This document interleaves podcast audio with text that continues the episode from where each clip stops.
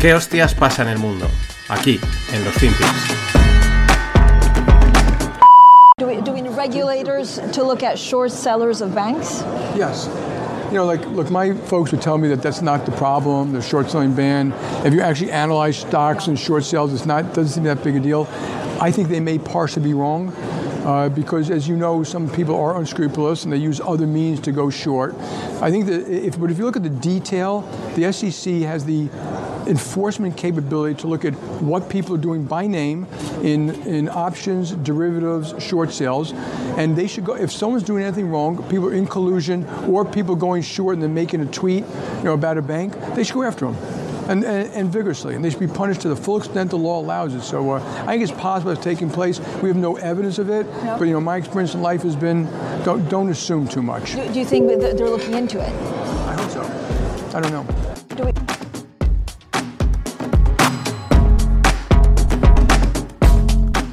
Hola, no financieros. Vamos con un FinPix y aquí tenéis eh, al gran Diamond, Jamie Diamond, CEO de JP Morgan. ¿Qué está diciendo en esta entrevista? Pues que él está sugiriendo o está pidiendo que los reguladores deberían de prohibir el short selling en los bancos. Mm, bueno, eh, es, es, es, una medida que, se, que normalmente implementan los, los mercados, ¿no? Los que organizan los mercados, sobre todo cuando hay tensión en el mercado, pues dicen, ale, o, incluso los gobiernos, ¿no? Pues prohibido las ventas en corto y así como que paramos la sangría, que muchas veces yo creo que es una medida más política, de cara a la galería, de comunicación, que otra cosa. Es verdad que los puede frenar, pero al final, si la gente quiere vender, vende, ¿no? Y vende las acciones y, la, y, y, caen, ¿no? Porque no hay liquidez, no hay esa otra contraparte y dice, bueno, yo te cojo la venta. Eh, pero bueno, aquí Daimon pues pide que, que se prohíba eh, los, la, venta, la venta en corto, sobre todo en los bancos, claro, porque está la crisis regional bancaria. Eh, bueno, mmm, si Daimon lo dice será por algo. Recordad que in Daimon we trust. Quizás también es un aviso a navegantes, decir, ojo, porque mmm, aunque esto en teoría muchos han dicho que la crisis bancaria ha pasado, pues igual aún queda más por venir, también es una manera, oye, si cuela, pues él está protegiendo a su banco, porque si prohíben a unos bancos van a prohibir el, el corto en todos, cosa que de momento no va a pasar, ¿no? Y él de momento pues se protegería eh, ese lado en caso de que hubiese tensión en el mercado. Pero bueno, también es muy divertido cuando dice es que hay gente sin escrúpulos. A ver, esto es como decimos aquí en Valencia, eh, le dice el muerto al degollado, ¿no? Eh, pues es lo mismo, o sea, no tener escrúpulos es un requisito básico para llegar a Wall Street, no pensar en nada más más que en el dinero. Y Diamond es un top de los top de Wall Street, o el más top prácticamente en lo que sería Wall Street. De todas maneras, in Diamond we trust, ¿vale? Si él lo dice, adelante, ¿no? Él sabe de qué va el juego y dice mucho cuidado porque hay muchas formas de ponerse corto y la gente podría estar utilizando cualquier estrategia. Pero el detalle importante y que puede haber pasado desapercibido es cuando hace referencia a que los reguladores deben de controlar el choque de intereses y concretamente, esto ya se hace, pero concretamente pone el ejemplo de un tweet, ¿no? Que alguien que se ha puesto corto lanza un tweet para mover la acción y disparar una ola de ventas. Dice, ahí debería haber mucho foco. No sé si lo dice porque él ya sabe que está pasando o porque sabe que puede pasar. Es verdad que el mercado eh, tú ahora lanzas un tweet o alguien o alguien con más fuerza y el mercado enseguida sabe si eso es fake o no, sabe si cotizarlo, es decir, si hacerle caso al tweet o no. Pero claro, cuando hay momentos de dudas, de, de tensión, como pasa con la banca regional, que no se sabe quién está bien, quién no, muchos informes, muchos reportes, muchas opiniones, muchos comunicados, en esos momentos sí que un tweet puede ser tomado como correcto o incorrecto y desatar una oleada de ventas a la que se sumaría, pues claro, eh, todo, eh, todo el sistema o todo cómo funciona actualmente el mercado a través de algoritmos, de los market makers, es decir, es un efecto en cadena que se van enganchando uno a otro, un, una espiral, una pescadilla que se muerde la cola. Y por eso quizás también Diamond, pues aquí sutilmente está avisando de este peligro que hay latente en los mercados. No es el primero que lo ha comentado. Este esta idea de madre que empieza en las redes sociales lo hemos visto en la parte alcista, pero a los que saben de mercados los que les preocupa es la parte bajista, ¿no? Que esos mismos call squeeze que vimos con Tesla se desaten a la baja, ¿no? Y quizás aquí Diamond, quizás, no lo sé, pero sutilmente está ya diciendo, ojo con este riesgo, porque la debacle podría ser épica, sobre todo por cómo funciona el mercado, porque se encadena uno a otro y se vuelve una locura. Es decir, un flash crash podría ser una fiesta de cumpleaños al lado de un escenario así. De todas maneras, in Diamond We Trust, Diamond es un tiburón top de Wall Street y él al final hace el papel y dice lo que debe decir como CEO de JPM que es. Pues mm, no es ningún alma de la, caridad, él tiene que velar por sus intereses y jugar. Yo me creo a Diamond, porque al, al departamento de comunicación no, porque ahí ya juegan con vamos a deciros que esto sube porque lo que queremos es venderlo. Pero Diamond o Solomon no suelen... Lo que dicen es por algo, y si no, no lo dicen. ¿Por qué? Porque al final su reputación está en juego y con eso ellos no pueden jugar. What have I told you since the first day you stepped into my office? There are three ways to make a living in this business. Be first, be smarter, or cheat. No, I don't cheat. And although I like to think we have some pretty smart people in this building, it sure is a hell of a lot easier to just be first. Sell it all today. Este corte no me canso de ponerlo y de ahí que haya sacado dos camisetas, el Be First, Be Smarter or Cheat. No, I don't cheat. Esa es una de las camisetas nuevas que hay en la tienda de no financieros, nofinancieros.com, shop y ahí podéis comprar esa en dos versiones, versión impacto con unas letras grandes y la versión low profile que es así más disimulada.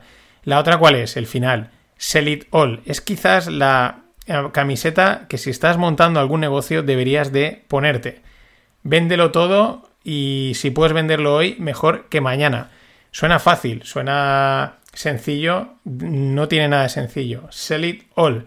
Lo mismo en versión impact y en versión eh, low profile. La tenéis en blanco y en gris. También tenéis la de Johnson de renovables. A mí me jodieron vivo. Y también tenéis la básica de no financieros. La básica de no financieros en azul marino y en blanco. Las otras de momento en, azul, en blanco y en gris. Y como ya me lo han pedido, pues en breve mmm, la sacaré también versión gorra y taza. What have I told you since the first day you stepped into my office? There are three ways to make a living.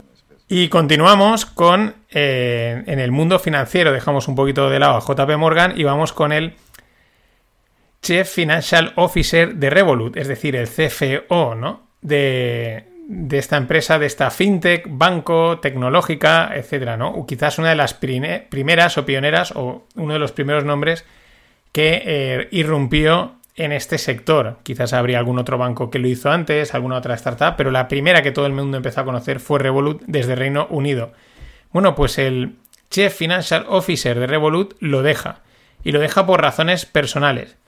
Pero claro, esas razones personales han llegado justo después, justo después, estas coincidencias de que el auditor BDO confirme que ha sido incapaz de verificar los ingresos de tres trimestres del año 2021 esto se dice pronto, o sea, así, muy rápido. Ah, bueno, pero si nos vamos a pensarlo, tres trimestres, el auditor no es capaz de confirmar los ingresos, de dónde ha venido la pasta de tres trimestres. Y ojo, porque estamos hablando de una tecnológica, que se supone que es transparencia, es trazable, es auditable, ¿no? Se ve el dinero por donde entra y por dónde sale, porque es tecnología, o sea, es, no sé, es digital todo, ¿no? Eh, si fuese como antiguamente, que el dinero se daba en mano y se anotaba en un libro, pues lo puedes entender que no te he dado dinero, pero tú has anotado que sí, o te lo he dado y no lo has anotado. Era más fácil, ¿no? Pero en el mundo tecnológico, que no seas capaz de auditar de dónde ha venido tres trimestres, o quizás sí, y no has querido auditarlo, porque dices, para decir lo que tengo que decir, la lío gordísima. En fin, eh, llamativo, ¿no? Más tratándose de un banco, de una fintech, otro de los sectores donde tecnológicos donde hay dudas desde hace tiempo de realmente hasta qué punto son rentables. Pues esto quizás sería un primer aviso. Ya te digo que cada día me parece que el sector tech es como muchos de sus emprendedores. Puro humo, o como diría Trump, fake numbers. Y por último, siguiendo en el sector tecnológico, vamos con los números de Uber. Hace unas semanas grabé una lupa dedicada a Mercadona Tech a raíz de la entrevista que le hicieron a Juana Roch en ITNIC, en el podcast ITNIC. Juana Roch es la, la encargada, la CEO, la que lleva Mercadona Tech, que es la que ha desarrollado toda la parte tecnológica para poder hacer compra online en Mercadona. Bueno, decía, yo decía en ese podcast, tras oír el podcast de la entrevista a Juana Roch, que claro, eh, lo que está. lo que queda evidente es que eh, Mercadona, tanto Mercadona como Mercadona Tech, tienen muy claro lo que cuesta enviar cada cosa, ¿no? O sea, los números, la logística online, en qué momento. En qué momento ganan, en qué momento no ganan, porque eh, para ellos la rentabilidad es algo clave.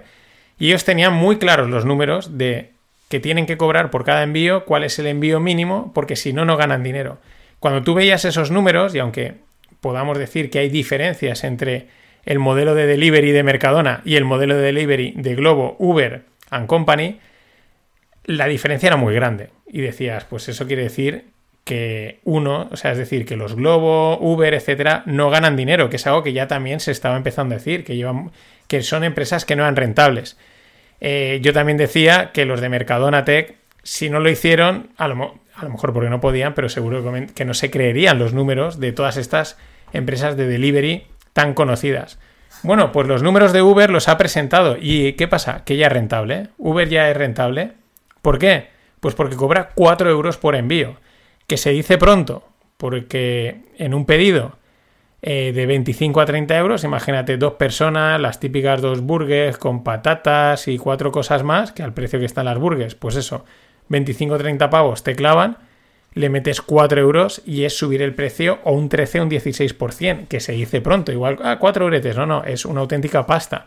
Pero claro, de repente ahora ya es rentable, ¿no? Y, pero a ver quién va a estar dispuesto a pagar tal sobrecargo durante tanto tiempo. Quizás ahora la inercia de venir de pagar una cantidad a pagar otra, pues la pagas, pero luego a lo mejor se hacen los números y dices, espera, que aquí me están sangrando la comida carísima, ¿no? Mucho más cara de lo que, de lo que, de lo que es, ¿no? ¿Hasta qué punto tiene sentido? Otro dato importante es que les está funcionando el, delivery típico, pero el de carga no, enviar cosas, ¿no? Que parecía una línea lógica eh, complementaria para aprovechar toda la red de distribución, pero mm, a, tenor de los resultados, pues no parece que les esté funcionando del todo. Pero bueno, aún queda mucho por destapar de este maravilloso mundo de Silicon Valley.